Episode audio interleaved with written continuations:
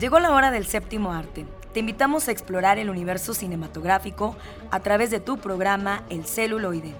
Entérate de festivales, talleres, música de todos los tiempos, ciclos, grandes leyendas, cartelera, adaptaciones, historias, entrevistas, recomendaciones, el eco de las ciencias y mucho más.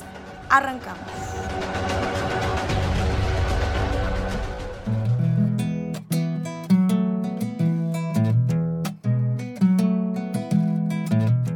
Buenas tardes, es un placer saludarlos como siempre a través del 1190 de AM por la Cultura y por el Arte Radio Universidad. Como siempre en los controles del celuloide se encuentra Eduardo Carrillo apoyándonos. Quédense con nosotros, por favor. Tenemos nuestras secciones Época de Oro, recomendaciones. Eh, si se quedaron con ganas, pues Carlitos Buen Día tendrá este ahora eh, nos llevará por la ciencia ficción con el planeta Dune, igual que Oscar Ramírez, que recordará precisamente esta película del cine de David Lynch. Así que quédense con nosotros porque hemos comenzado otra emisión más de su programa El celuloide en nuestro décimo tercer aniversario. Con paso triste, que es el son de tu corazón que Homenajemos al cine de ayer época de oro. La leyenda de La Llorona es una de las más famosas en México y Latinoamérica. Mujer que por celos decide ahogar a sus hijos para así abrir la puerta a una eternidad de sufrimiento.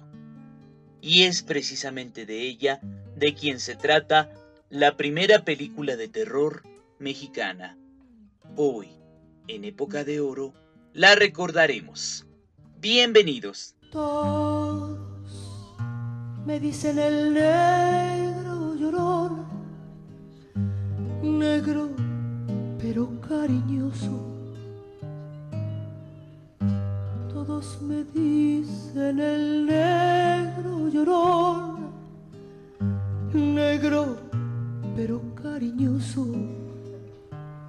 Yo soy como el chile llorona, picante pero sabroso.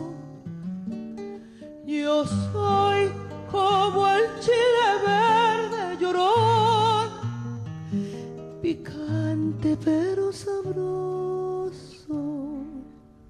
Ay, de mi llorona, llorona de azul celeste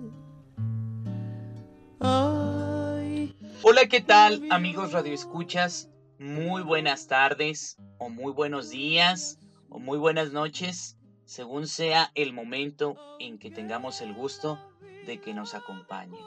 Excelente sábado de cine para todos ustedes.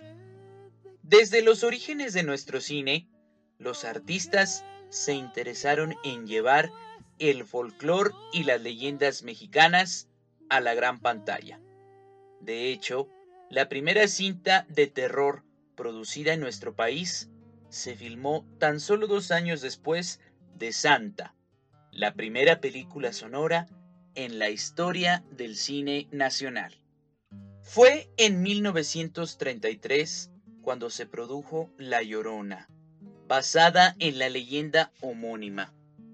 La película fue el debut del director Ramón Peón García, pionero del cine mudo cubano, que posteriormente filmaría casi 60 películas en México.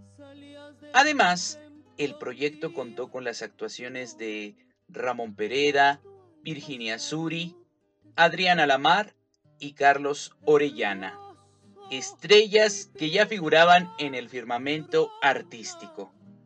La historia, adaptada por Carlos Noriega y el mismísimo Fernando de Fuentes, está ambientada en el México de los años 30 y cuenta con dos flashbacks, a la era isabelina y al tiempo de la Santa Inquisición. El relato presenta a María, una joven pobre que se casa con un hombre rico, quien para disgusto de ella enfoca toda su atención en sus hijos. Furibunda, la mujer asesina a los niños y posteriormente se quita la vida. Del guion destaca la interrelación que se establece entre el siglo XX y las citadas épocas. Fue toda una innovación narrativa que desde luego influyó en el círculo de guionistas de la época. La conexión de los escenarios a través del tiempo se realiza mediante la relación que los personajes guardan en torno a tres objetos, un cuchillo, un anillo y una piedra. A partir de ellos se plantea una contraposición interesante entre los ritos paganos de origen indígena con la moral católica burguesa.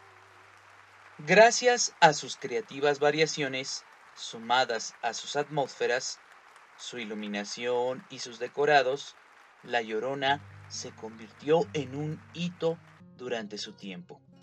Uno de sus elementos más sorprendente fue, tal vez, la exhibición de un fantasma traslúcido, aspecto que potenció la verosimilitud de la historia. En esta cinta de Ramón Peón se explica el origen de la Llorona con el nacimiento de la Malinche, ya que se dice, terminada la conquista, los grandes servicios de Doña Marina fueron olvidados y la raza vencida. Considerándola culpable de la derrota, concentró todo su odio en ella y su hijo. La historia ayudó a reinterpretar el mito sin fecha precisa. Se ha dicho que viene en las crónicas de Bernal Díaz del Castillo y la relación entre un caballero español y una mujer indígena.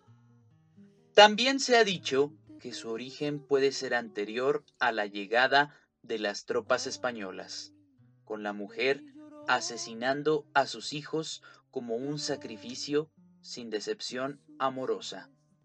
Bernardino de Sagún cita los presagios que antecedieron al arribo de la tripulación europea en referencia al grito desgarrador. La esencia de la llorona mantiene sus características en cada versión del relato en teatro, radio, historieta y por supuesto en la versión cinematográfica de Ramón Peón. En la película un médico desestima las creencias en fantasmas, apariciones y cuerpos astrales. La Llorona se estrenó en México el 25 de mayo de 1933. Tras este estreno, el director Guillermo Calles fue seleccionado para dirigir el cortometraje La Chillona, una parodia de La Llorona. Todo lo que queda de esta película son ilustraciones de una revista y un cartel de lobby que anuncia un programa en el Teatro Cinelandia.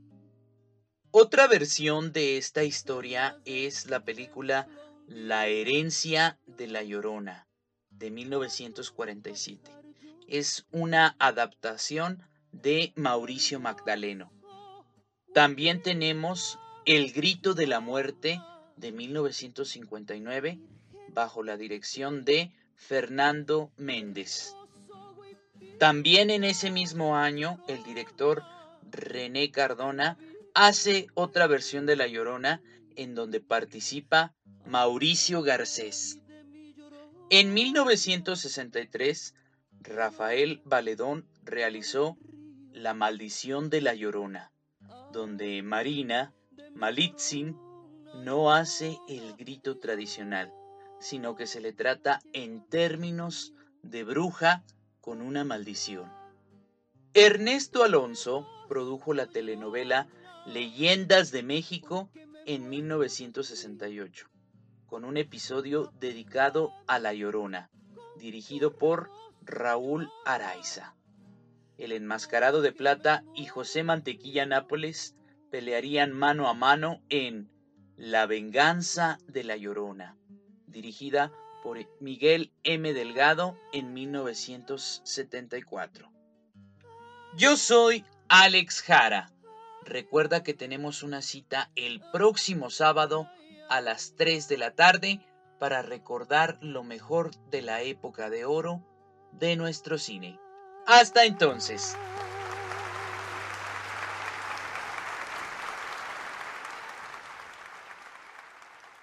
Hagamos un recorrido a través de los festivales. Conozcamos las nuevas producciones.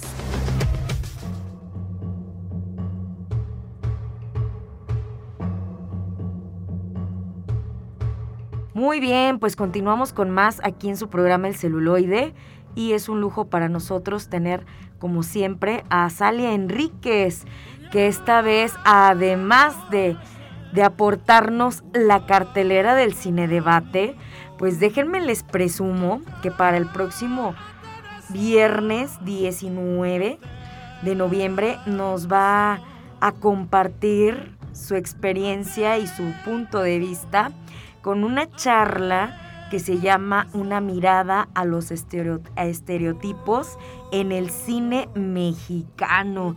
Así es, Azalia será nuestra invitada para apadrinar estos 13 años del celuloide con esta charla en este espacio gastronómico cultural ubicado en Pascual M. Hernández 372, esquina con Manuel Rivas, entre precisamente Zaragoza y Manuel Rivas frente al Jardín Colón.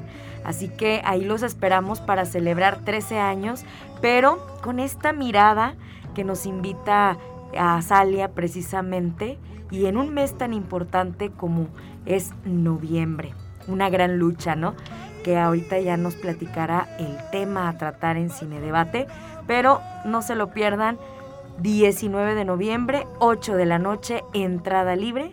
Azali Enríquez nos presenta esta charla de esa mirada hacia los estereotipos, de esos papeles que hacían las mujeres en aquella época del cine mexicano.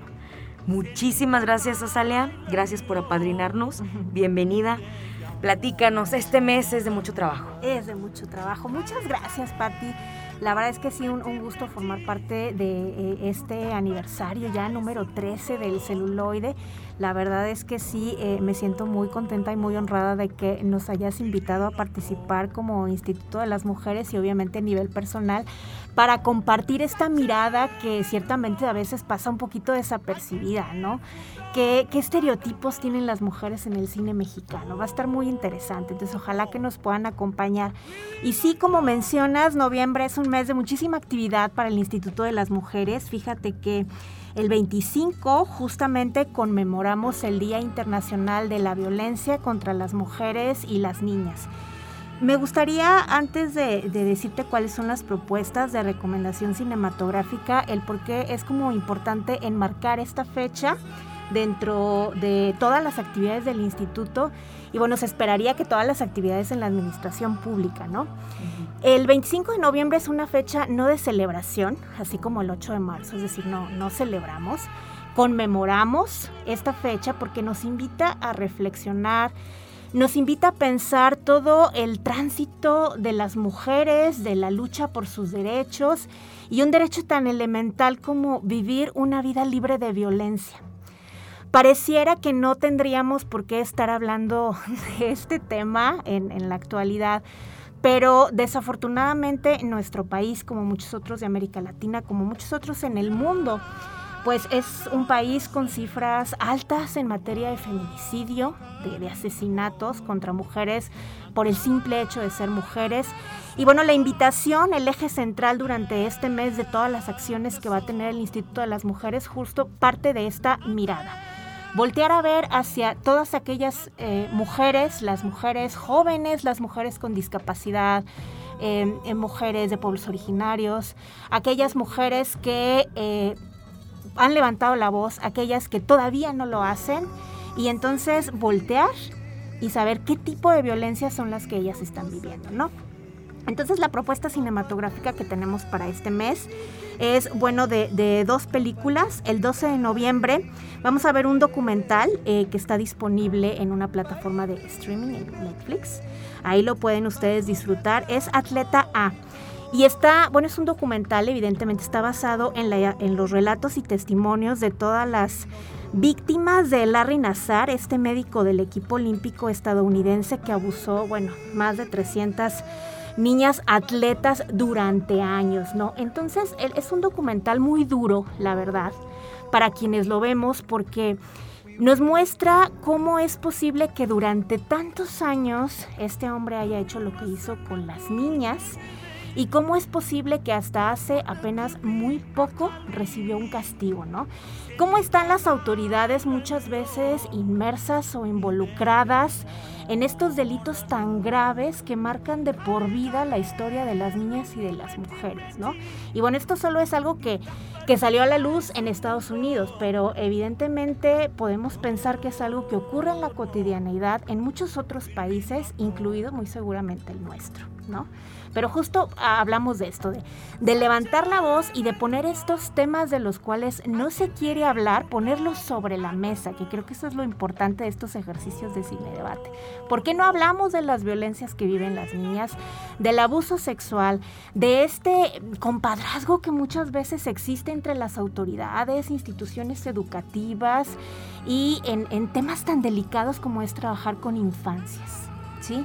Entonces es un documental muy interesante que, que, nos narra esta historia de cómo les cuesta a las atletas en una edad adulta todavía recordar todo lo que vivieron con este sujeto y que ellas en su momento quisieron expresarlo y no les creyeron. Entonces imagínate lo que para una niña significa eso, es que no me creen. Aparte de todo el hinchamiento mediático que, que hay hacia ellas, este, que por, por, qué no lo dijeron en su momento. Pues cómo lo van a decir si cuando lo dicen la, no les creen, no les cree su familia, no les creen las autoridades. Entonces, súper interesante propuesta para poder revisar el 12 de noviembre. Recordemos que las recomendaciones cinematográficas se suben a la página de Facebook de IMES Investigación. Ahí pueden revisar incluso algunas preguntas como que nos invitan a, a reflexionar un poquito más sobre el material que vemos. Y bueno, el 19 de noviembre es una, una película del año 2001, ya algo antigua, eh, se llama En el tiempo de las mariposas, y que es la historia de las hermanas Mirabal, las hermanas Patria Minerva y María Teresa, que justamente su, feminicidio eh, en aquellos años en República Dominicana es lo que abre las puertas a la instauración del 25 de noviembre como el Día Internacional de la Violencia contra las Mujeres y las Niñas. ¿Cómo ves? ¡Wow! ¡Qué temas! Eh, muy, muy interesante el análisis, pero son temas que siguen doliendo, sí. que siguen lastimando y por los cuales seguiremos luchando, ¿no? Así es. pues yo te agradezco mucho, Azalia. Es para nosotros un placer colaborar con IMES Investigación y que nos nutran en este tipo de temas porque es muy importante y el cine documental es una herramienta muy valiosa para sensibilizar y generar empatía. Así es. Pues ya lo saben, eh, la página IMES Investigación uh -huh. siempre cada viernes nos ofrece la cartelera, preguntas y material adicional que nos va a servir de mucho. También no se les olvide, a Sally Enríquez de IMES Investigación estará con nosotros en esta charla el próximo 19 de noviembre, 8 de la noche. Pascual M. Hernández 372, esquina con Manuel Rivas, celebrando 13 años del celuloide y nos sumamos a este mes tan importante en el mundo femenino. Muchísimas gracias. Al contrario, gracias.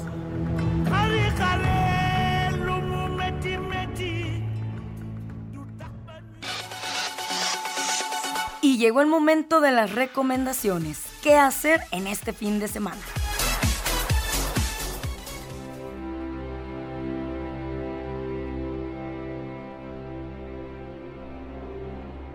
Muy buenas tardes a todos y todas. Este es Miguel Ángel, hija de Cinema Cuarentena, y aquí les traemos la recomendación de la semana.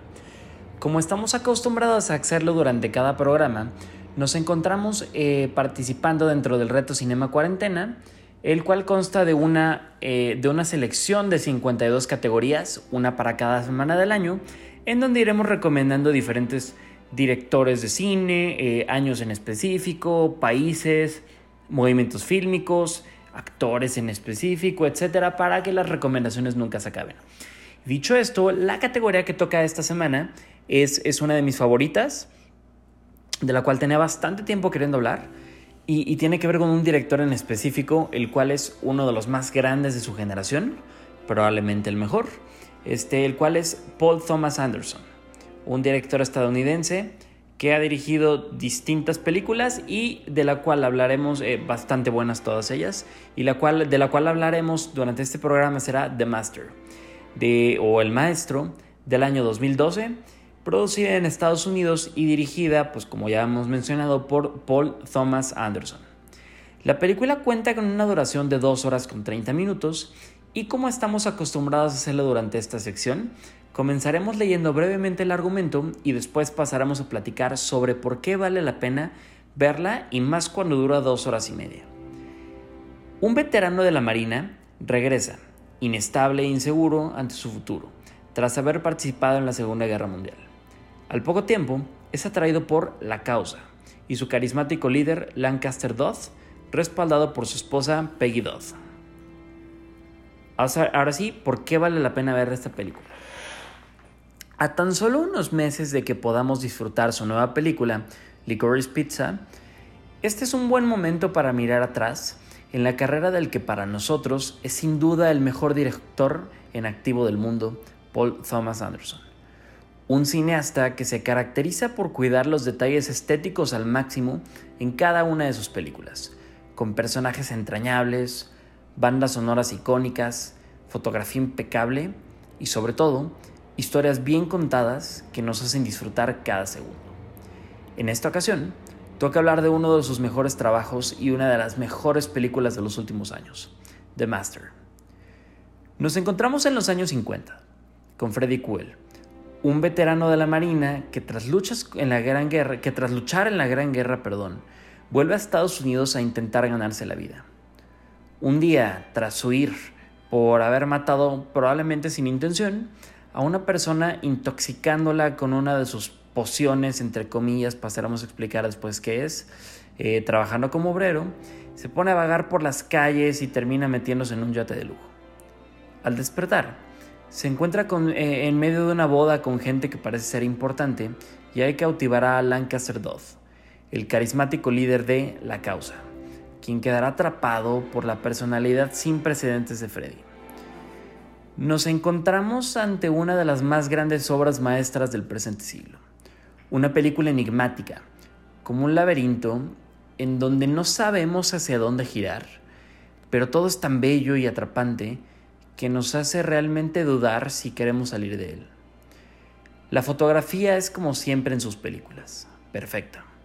Y si sumamos la banda sonora, escrita por el genial Johnny Greenwood, el guitarrista de Radiohead, nos encontraremos con escenas frenéticas, llenas de tensión y encanto que nunca olvidaremos, como los encuentros frente a frente de Joaquín Phoenix y Philip Seymour, eh, Hoffman, que, que en paz descanse, en donde veremos una mezcla de diferentes situaciones increíbles, desde la manera en la que Joaquín, Phoenix le da a probar de sus pociones, que son a bebidas alcohólicas preparadas con, eh, pues, pues con ingredientes tóxicos, literalmente tóxicos como hasta gasolina, a, Lancaster Dodd o las sesiones de terapia que le da a Lancaster intentando controlarlo, intentando demostrar su punto del cual hablaremos un poquito más adelante y es la pregunta sobre si somos todos esclavos de algún dueño, llámese jefe, iglesia, estado, etc. ¿Existen almas libres como la de Freddy, capaces de obedecer a sus instintos y pasiones? Sobre estas y otras tantas preguntas profundiza esta película, un complejo tratado filosófico sobre el comportamiento del ser humano que se disfruta al máximo escena tras escena. Y pues muy bien, esta fue nuestra recomendación para esta semana, eh, la cual la categoría les recordamos que es una película dirigida por Paul Thomas Anderson. Algunas otras películas del mismo director que nos gustaría recomendar son la que a nuestro parecer es la más grande de todas, El Hilo Fantasma, de la cual ya hemos platicado precisamente en el segundo programa que grabamos aquí en el celuloide. Eh, también tenemos Boogie Nights, su segundo, su primero segundo trabajo importante, el cual es una película divertidísima, increíble, bastante, bastante buena. Es raro pensar que una persona puede grabar una de sus primeras películas, eh, en sus primeras, una de sus primeras películas, una obra tan grande como esta. Tenemos también una de las más famosas, There Will Be Blood, eh, o Petróleos de Sangre, eh, la cual está interpretada por Daniel Day-Lewis, que le dio el, Oscar a Mejor Actor, eh, la cual realmente no es una película que nos encante, pero es, es, bastante icónica. También tenemos Magnolia, una película un poquito más viejita, que es buenísima, una, una historia bastante compleja que se va uniendo al final y resulta bastante satisfactoria. Eh, Punch Drunk Love, una de sus películas menos conocidas, eh, protagonizada por Adam Sandler, lo cual es rarísimo. Es una película súper loca, súper extraña, como de verdad bastante, bastante extraña, pero súper buena. Y por último, Inherent Vice, la cual es una película que es tan confusa y tan compleja la historia que no se, resulta, no, no se disfruta del todo, pero aún así vale la pena verla. Pues muy bien, esta fue nuestra recomendación de la semana. Esperamos que se encuentren de maravilla.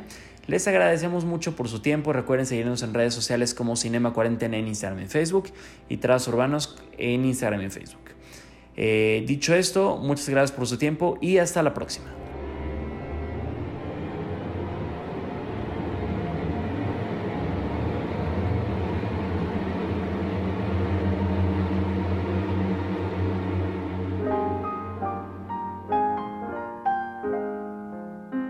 Bienvenidos a la sección de ficción, cómics y otras rolas, donde ahondaremos en elementos de la cultura nerd.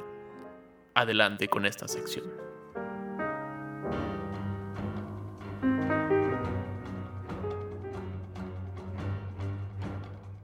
Hola a todos, bienvenidos al lado ñoño del celuloide. Me acompaña Carlos Buendía, Lalo Carrillo en los controles. Yo soy Oscar Ramírez y hoy queremos compartir contigo una película que jamás quiso hacer David Lynch.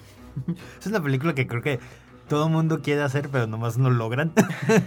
Al menos en la producción de, esta eh, específica, de Dunas de 1984.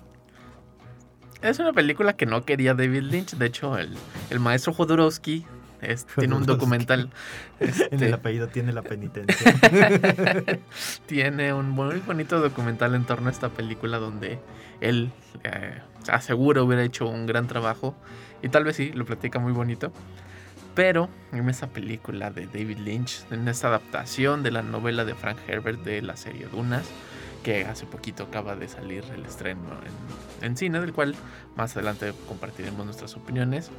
En esta primera película es una versión muy rara de David Lynch, una adaptación muy peculiar de la novela. Creo que es un buen trabajo de adaptación, parte de lo más esencial que luego esta película sería base para un videojuego de MS2 del mismo nombre Dunas y un sinfín de un montón de productos más en torno a esta novela que no fue muy popular en su arranque, en su inicio, pero luego por el gran público de la ciencia ficción sobre todo, le pondría un lugar importante a la novela y luego se haría esta búsqueda de esta adaptación cinematográfica que la puedes disfrutar en la plataforma de Amazon y tiene un estilo muy muy peculiar que creo yo está en esa gran categoría de es tan mala pero es buena. Es que es como, como una película a la que se nota que, que venía como de un proceso muy muy difícil que, que, había cosas que ya estaban ahí, que había gente como que ya estaba adelantada a su trabajo y, quería sacarlo, ¿no? Y también se nota que hay cosas que están improvisando, que, que no quieren estar ahí, que lo hacen como más de, pues bueno, es lo que teníamos, ¿no? Ya ponlo para cumplir. Y, y, que pues mucho de todo esto es como, como una pelea, como estas peleas que existen en el cine, como hacer un como ejercicio colaborativo en donde unos quieren llevar la historia a cierto lado, otras personas quieren como mostrar otras cosas de una misma historia y que surge de una historia que por lo que cuentan yo nunca me he acercado a los libros. Es una historia súper densa, ¿no? O sea, puedes eh, hacer muchas cosas con este, con este inicio, ¿no? Con, con esta saga de libros puedes crear o películas de acción o películas como de drama político interestelar. Entonces es como un material muy difícil al parecer es como, lo han vuelto como muy sencillo, o al menos es como muy clave los puntos de los que quieren hablar, porque la historia, por muy compleja que suena, eh, eh, es ya cuando la ves en pantalla y te sientas y ves las dos horas de David Lynch, es como, sí la entendí, no, es lo que me contaron, no es tan difícil como consumirla, pero se nota que hay momentos que es malita. La historia en sí es así, parte de un universo muy enorme, muy grande, donde todo parte a partir del el tipo de cambio, que en este caso es un, un objeto nombrado la especia, que es un tipo polvo que solo se da en un planeta, el planeta Dune, en el planeta desértico, también conocido como Arrakis. Y este polvo, esta esencia, se usa para tener viajes intergalácticos como combustible. También altera la mente y hace Como de droga todo, ¿no? psicotrópica.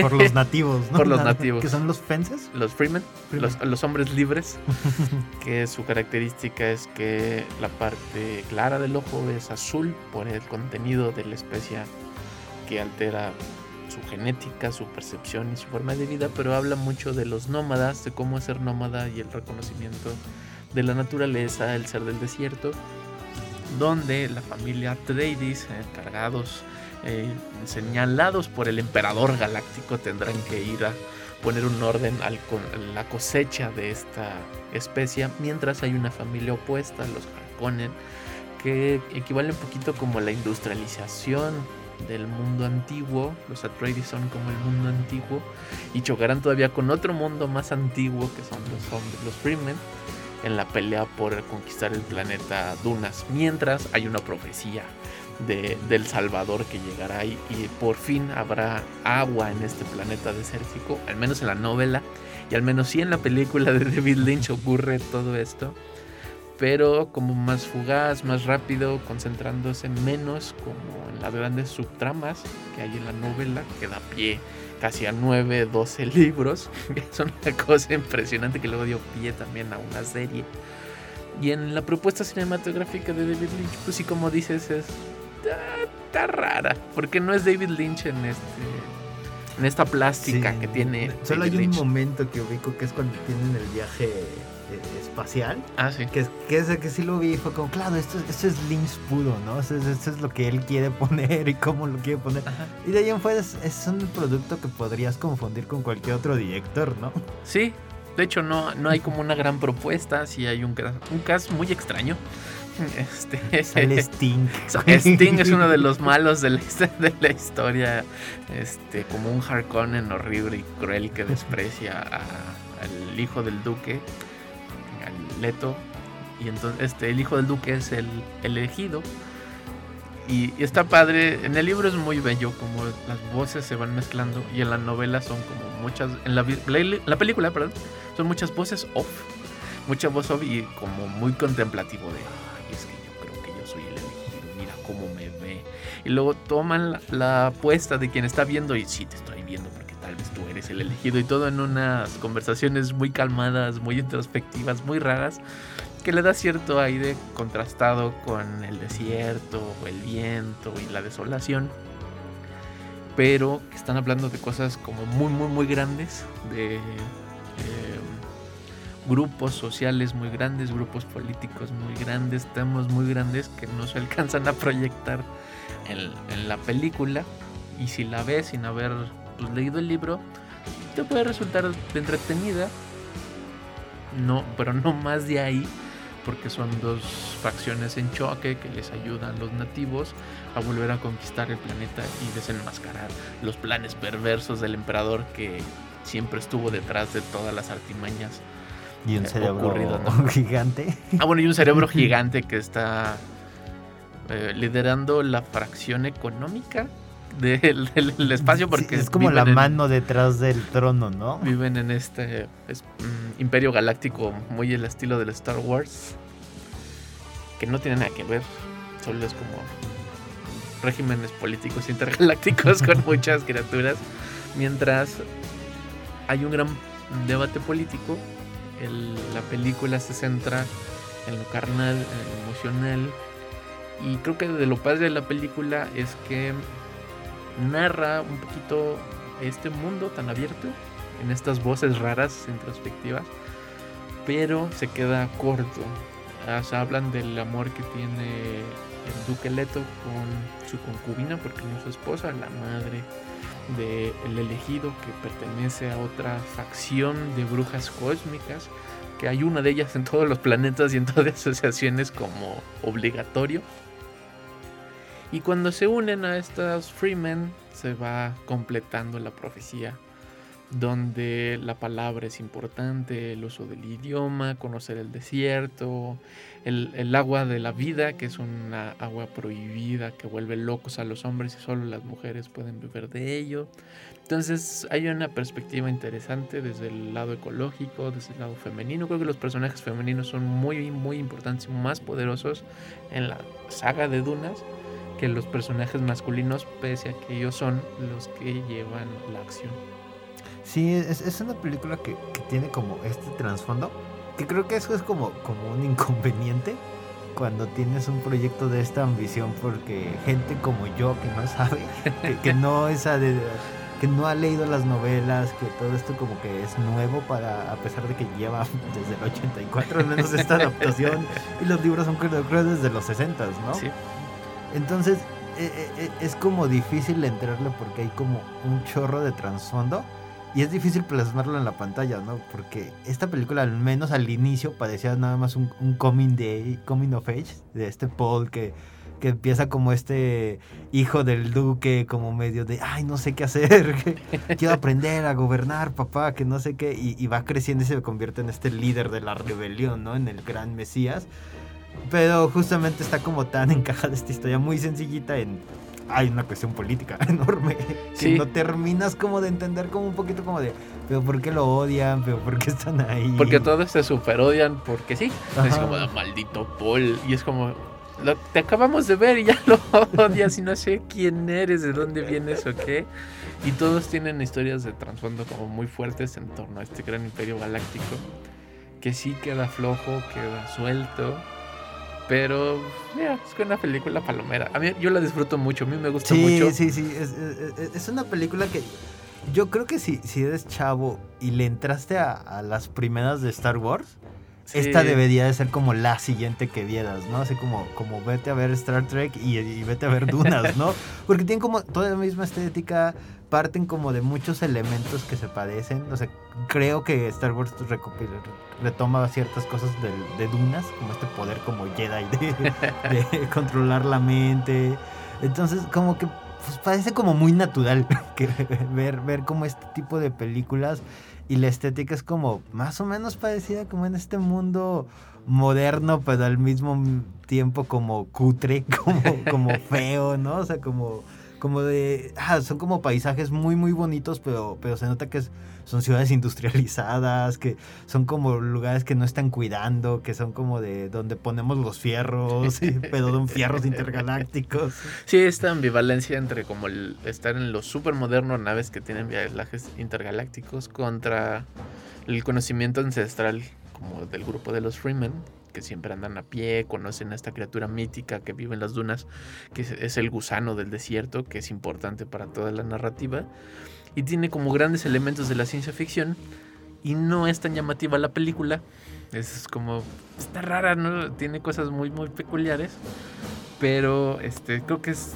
es disfrutable por lo entrañable de las emociones humanas tan sensibles que se proyectan que no, no sabes por qué pero al final pues estás emocionando con una película de acción ni siquiera como de ciencia ficción sino de solo acción donde el mal está contra el bien y tendrán una pelea honorable mientras el poder ve cómo se derroca todo su plan y todo es porque si no, al menos en la película todo es tan Sí, visceral. Es, es- es que es muy básica. O sea, la peli es justamente la historia de, de este Paul que va creciendo, va, va reencontrándose como con esto conocimiento milenario que existe en el desierto y él lo retoma y, y se convierte como en este héroe que salva y, y el otro es malo, malo, malo, malo y él es bueno, bueno, bueno, bueno. Y entonces es como, como muy sencillito simplemente ver eso y decir, ah, está bien padre, ¿no? Si no la han visto, los invitamos a que la vean a la plataforma de Amazon Prime y nos suscriban en nuestra página de Facebook. Sus comentarios si ya la vieron, si no, si les gustó, qué, qué tanto le rescatarían y sobre todo qué tanto se parece o no a la nueva propuesta de eh, Dunas ahora del 2021. Ahorita continuamos con más. Estás escuchando El Celuloide a través del 1190 del AM.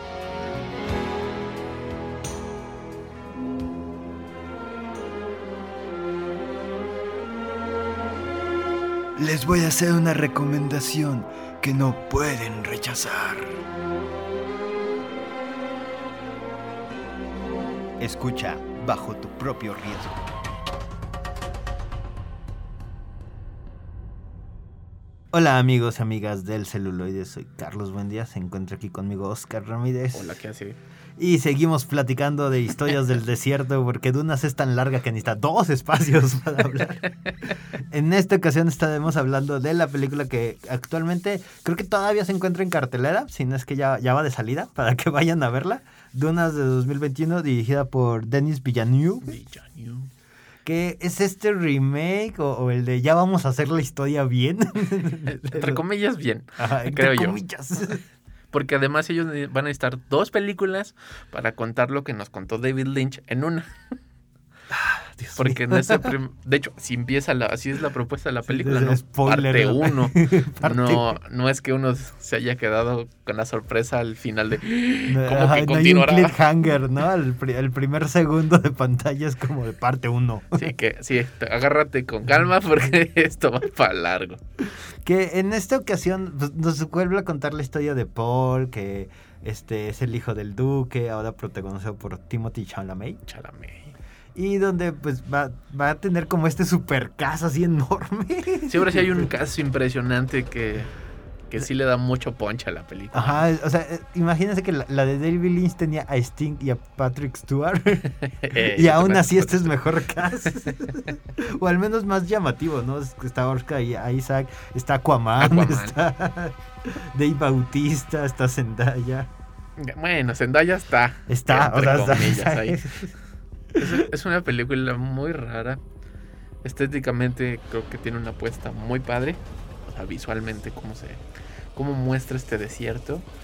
Pero creo que a diferencia de la de David Lynch, que está como ubicada en su propio espacio y tiempo, aquí hay como se nota de dónde está tomando la estética de las cosas, creo yo. No como de este mundo asiático, este mundo hindú, donde el desierto que conocemos a través del como de las historias del Ramadán se están reflejadas ahí en, la estética visual, mientras hay grandes, enormes naves intergalácticas con un despliegue de sonido impresionante que nomás vemos que pasan de un lado al otro y se ve súper genial, pero no dice nada, ¿no? no creo yo no agrega nada a la narrativa de la historia, mientras que estas charlas introspectivas que siguen siendo el- como lo importante en esta historia ocurren aún más introspectivas en un silencio como en un suspiro todas las historias de "Oh, el desierto qué es esto que estamos viendo Eh, eh, Es algo que yo no he entendido de, de este gran problema de, de que dicen que Duna era imposible de, de filmar porque había tantas cosas y todo esto. Y, y la opción que toman los, estos dos directores que, que no son malos directores, No. o sea, son, son muy buenos en lo que hacen. Es justamente grabar a personas teniendo conversaciones. mientras ven a la nada heroicamente Ajá, y, y en estos lugares grandes y vacíos, que es como de, ¿cuál, cuál era, lo difícil de grabar esto, no? ¿El gusano? Yo diría que es como un tráiler de 2 horas 40 para lo importante de la historia. Al menos que estas dos películas, esta más nueva, retratan la, el tomo 1 de la saga de Dunas. Y en esta película es la mitad del libro, o ni tan la mitad del libro, para, eh, en palabras del director, solo adentrarnos en un fragmento hacia este vasto universo. Que creo yo más bien hay un diseño como económico sobre la película, de que esta fuera la gran película, la nueva saga que consume y tendrá un montón de cosas alrededor. Pero es curioso que se hayan olvidado por completo de la serie de televisión, que es mucho más ambiciosa que estas dos películas, creo que narra mucho mejor la- idea de Paul en el viaje del desierto, pero aquí hay obviamente una persecución estética, una persecución narrativa muy rara, que creo no se logra porque se vuelve contemplativa la película. Grandes postales, postales que hay un juego de luces brutal, ¿no? Creo que se ve la fotografía súper bien, pero no le agregan nada a la narrativa, ni a los personajes, ni los vuelve más feroces, ni los vuelve más elegantes, ni los vuelve más odiosos. Y todo es como con una estética y una calma que abruma y cansa. E, e, es, algo como, como, muy extraño que, o sea, un, un director llega a tomar como, teniendo todo esto, llega a tomar estas decisiones de justamente hacer lo mínimo en la cámara, ¿no? Y, y tienes así como estos elementos que, que descompuestos están hermosos, ¿no? O sea, las locaciones, los vestuarios de los personajes, o sea, eh, gritan, ¿no? Cada uno gritan como qué tipo de personaje es, su, su estilo, su, sus necesidades. Y aún así es como no agarrar todo esto y, volverlo algo como mezclado. Simplemente es como algo que está ahí, ¿no? Y que él es como, ok, solo vamos a poner la cámara aquí y ándale. Sí, es Hablen, hagan lo suyo, ¿no? Como muy a este Paz Tenebras Lux. Ajá. O sea, que tiene una estética de pongo la cámara y a ver qué ocurre en la realidad. Pero esta realidad, como dices, pues es una realidad que se ve muy bien, una realidad ficticia. Y pues pasan cosas muy bonitas, pero pues ya de ahí no pasa, ¿no? Sí, y, no es una historia que sea como muy, muy introspectiva. No. Porque justamente en este le, dan más peso a, al, al drama político, a, al de, ay, es que yo pienso que este personaje debería de hacer esto y entonces voy a mover mis piezas. Yo creo que, o sea, como que se acerca un poco más a Game of Thrones. Sí.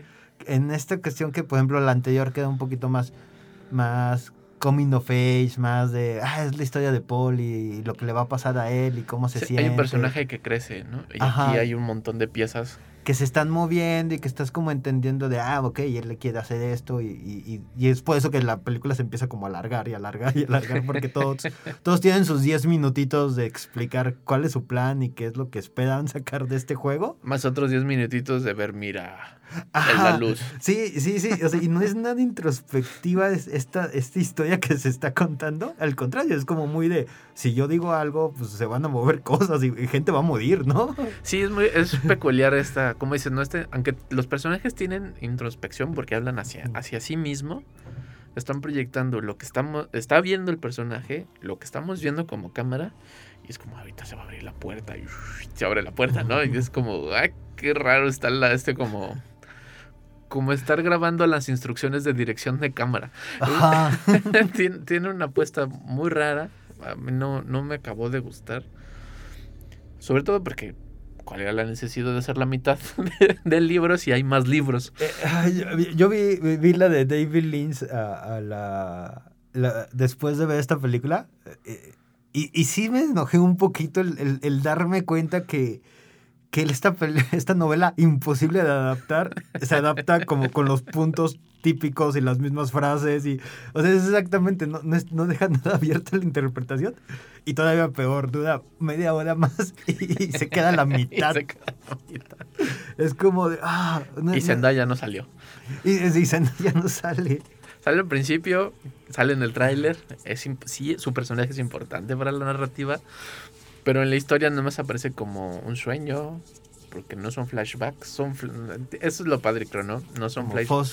Fast forward, ¿no? Sí, porque son flashbacks que ocurren en el futuro, ¿no? Por decirlo de una forma, técnicamente no se llama así.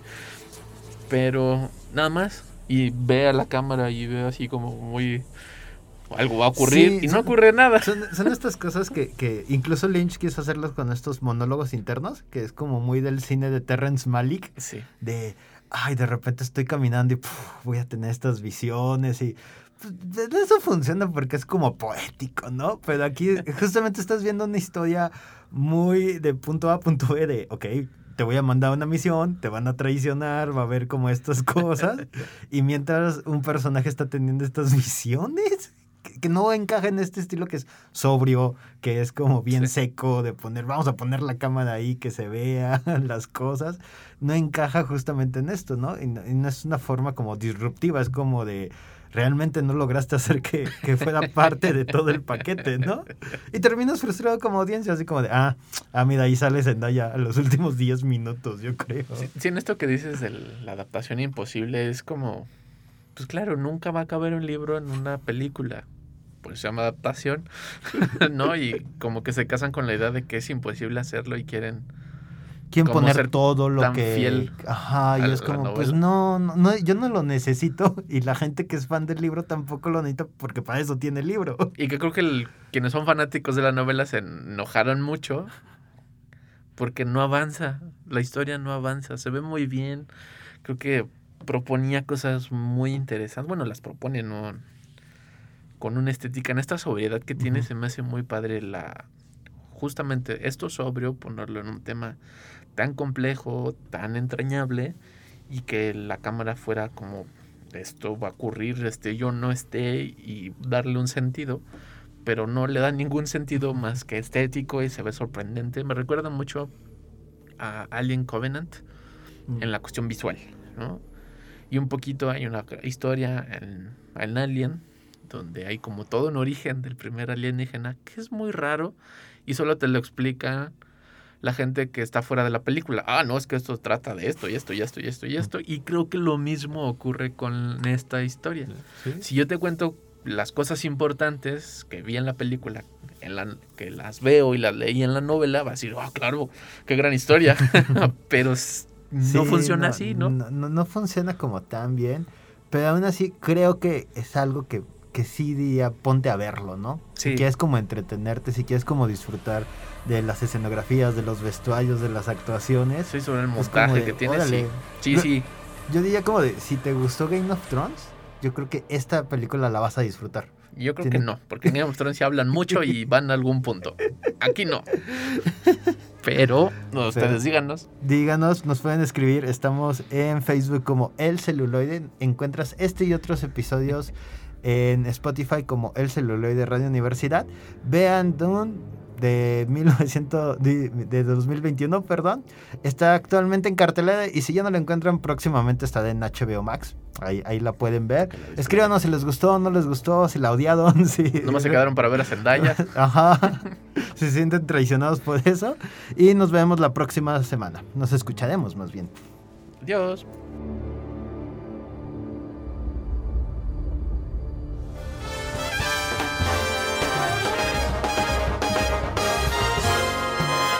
Esto fue El Celuloide. Escúchanos por el 1190 de AM.